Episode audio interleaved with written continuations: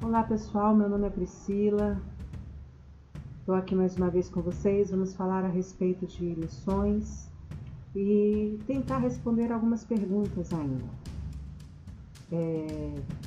Nós sabemos que o homem foi criado com um propósito.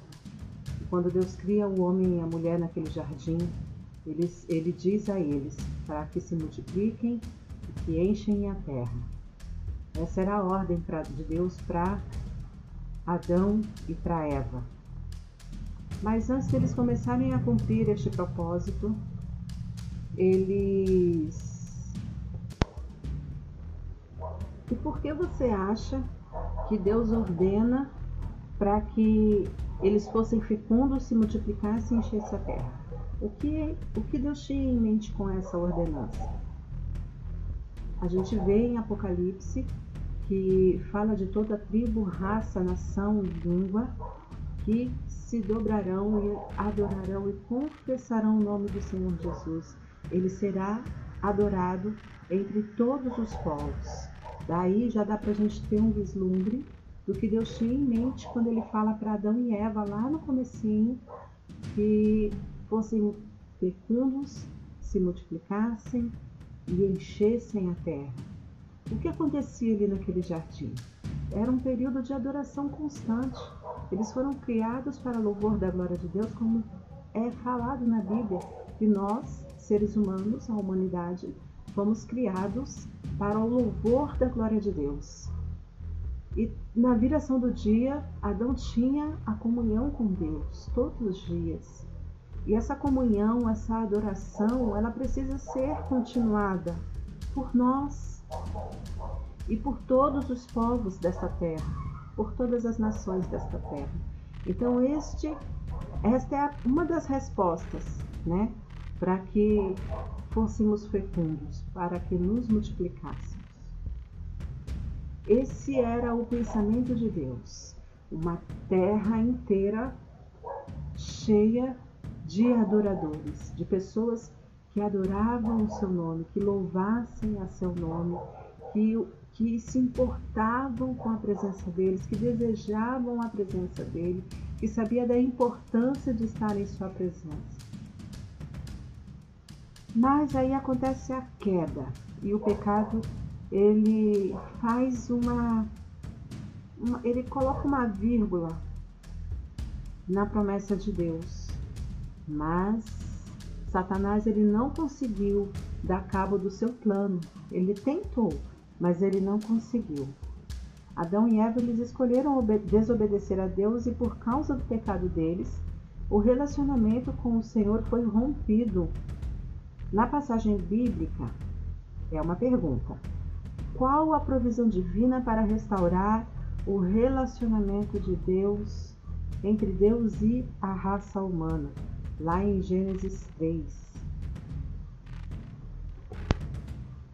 Na passagem de Gênesis 3, versículo 13 e 14, Deus está dando à serpente uma condenação de inimizade entre ela e a descendência da mulher.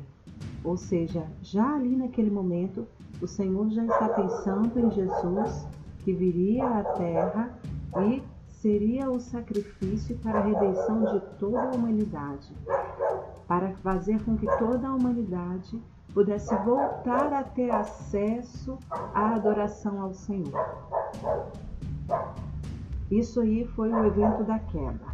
Mas aí, depois da queda, acontece várias coisas e a gente chega no dilúvio. A gente vê que as pessoas se multiplicam, mas a adoração ao Senhor, ela não, não continua. Não continua. Acontece a morte de Caim, de, de Abel por Caim.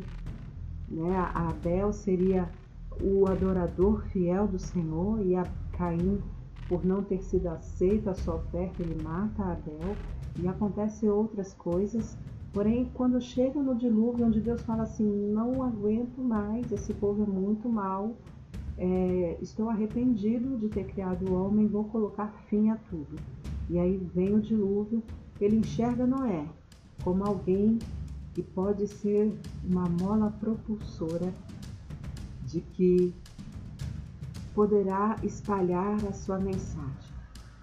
Então Noé começa a construção da arca e colocando ali é, aos seus vizinhos, aos seus amigos, às pessoas que o cercavam, de que haveria uma grande chuva, um grande dilúvio e que eles precisavam se abrigar na arca. Porém, Noé não foi ouvido pela, por aquela população. Os povos eram muito maus. E, infelizmente, nós sabemos pela história que somente Noé, os animais, a sua família, né? Noé e a sua família e todos os animais que Deus enviou foram salvos pela arca na situação do, do dilúvio. E quando ocorre a passagem do dilúvio, quando eles saem da arca, a primeira ordenança novamente do Senhor, depois do pacto do arco, que ele fala que nunca mais destruiria a humanidade, ele fala novamente a Noé: multipliquem-se, espalhem-se, encham a terra, sejam frutíferos. Nós temos a incumbência de sermos frutíferos.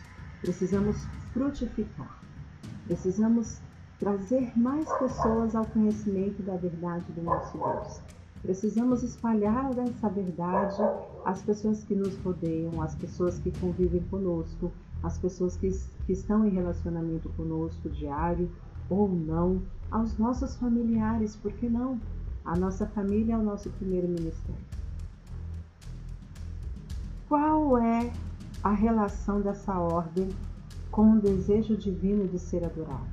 Novamente ele fala, ele falou primeiro para Adão e Eva, e agora ele fala para Noé e a sua família. Multiplique-se enchem a terra. Deus queria ser adorado.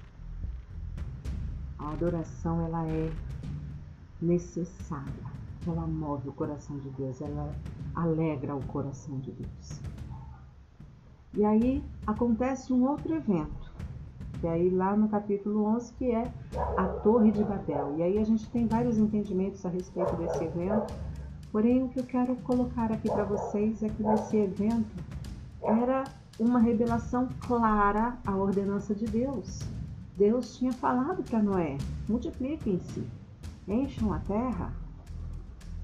E aquele povo, na construção daquela torre, eles tinham a intenção de quê? De se unirem ali num local só e ficarem ali. Queriam se resguardar de uma destruição. Ora, Deus não já tinha feito um pacto de que não destruiria mais a humanidade através do dilúvio? E por que esse povo, ao invés de se espalhar, de se multiplicar, estavam querendo ficar isolados num, num canto só e ainda construindo uma torre? Né? E aí o Senhor vai e interfere naquela situação. E aí confunde as línguas. Olha aí o surgimento das etnias.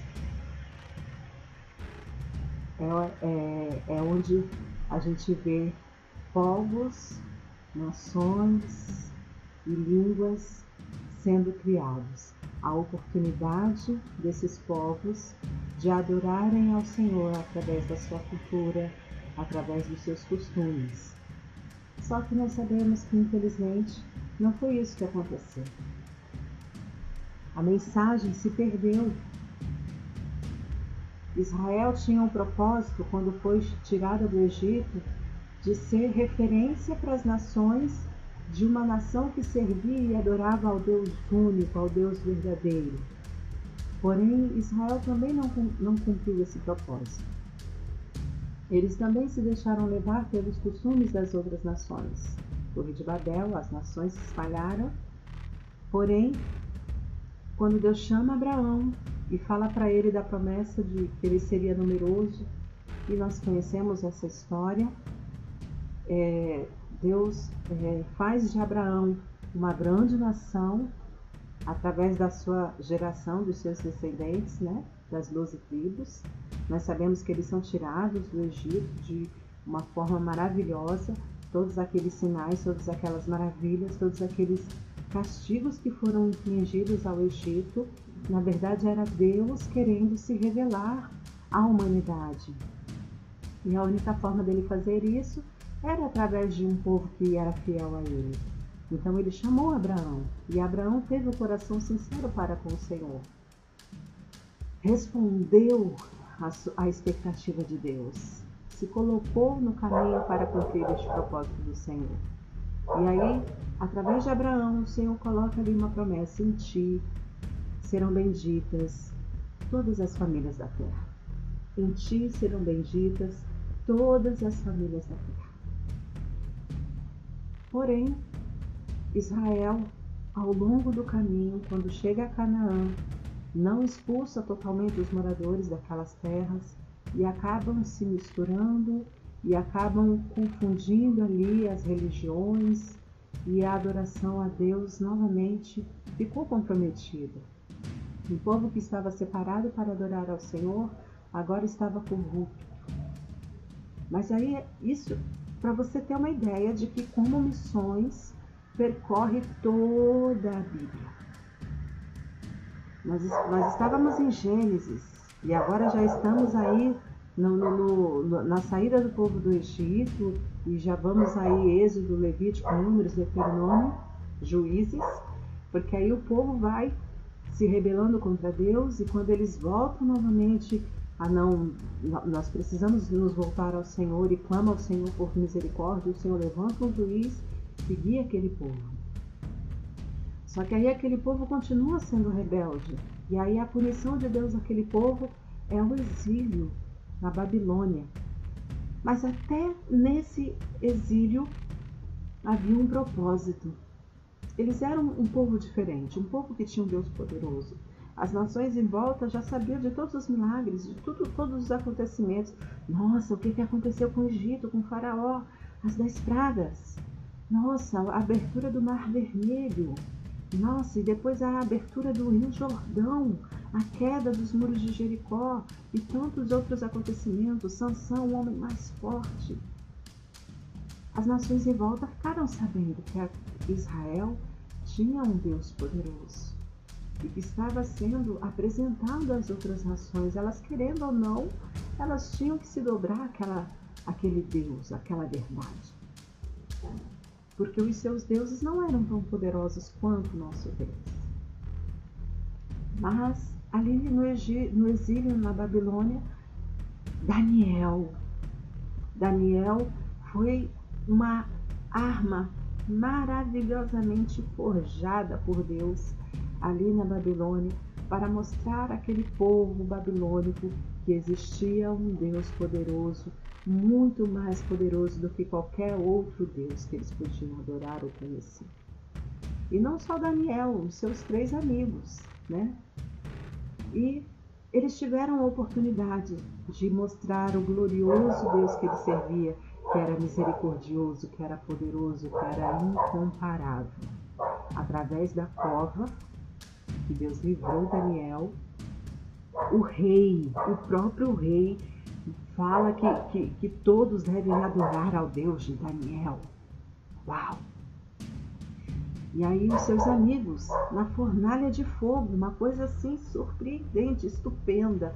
Quem poderia supor que um Deus, um Deus qualquer, poderia livrar alguém do fogo?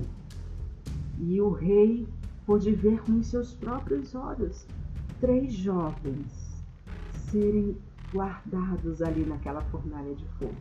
E mais uma vez ele glorifica a Deus e fala que todos devem adorar ao Deus de Sadraque, Mesaque e Abednego. Uau, um Deus que serve, que, que livra o seu povo. O propósito não era esse, não era uma pessoa, não eram três jovens. O propósito de Deus era muito além do que isso era de ser conhecido entre um povo que ainda não havia conhecido, só tinha ouvido falar. Então, toda a história, toda a trajetória do povo de Deus na Bíblia é a tentativa de Deus de se revelar às nações, de se revelar como o único Deus, como o Deus que criou, como o Deus que restaurou, o Deus que cuidou, o Deus que é grandioso, o Deus que merece adoração. Missões têm um único propósito: salvar vidas, sim, salvar vidas, levar vidas ao Senhor. Mas o propósito maior por trás de tudo isso é render a adoração ao Senhor. Este é o propósito primordial em missões: levar vidas a adorarem ao Senhor. E nós precisamos ampliar os nossos horizontes. Nós precisamos ampliar as nossas frentes de, de trabalho evangelístico. Devemos alcançar as nações. Existem tantos segmentos não evangelizados no Brasil: ciganos, quilombolas, indígenas, mudos, ricos, super ricos, pobres, super pobres, ribeirinhos, sertanejos e tantos outros, tantos outros. Nós temos ainda este, este trabalho, esta meta de levar todas estas culturas diferentes das nossas à adoração do nosso Deus. Este é um dos propósitos de missão e é um dos propósitos mais importantes: levar vidas à adoração do Senhor. Nós temos ainda mais seis é, mais cinco, no caso, estudos a respeito desta lição, deste, deste tema. Continue comigo aqui, nós vamos conhecer um pouquinho mais da história de missões. Deus abençoe a sua vida. Até mais.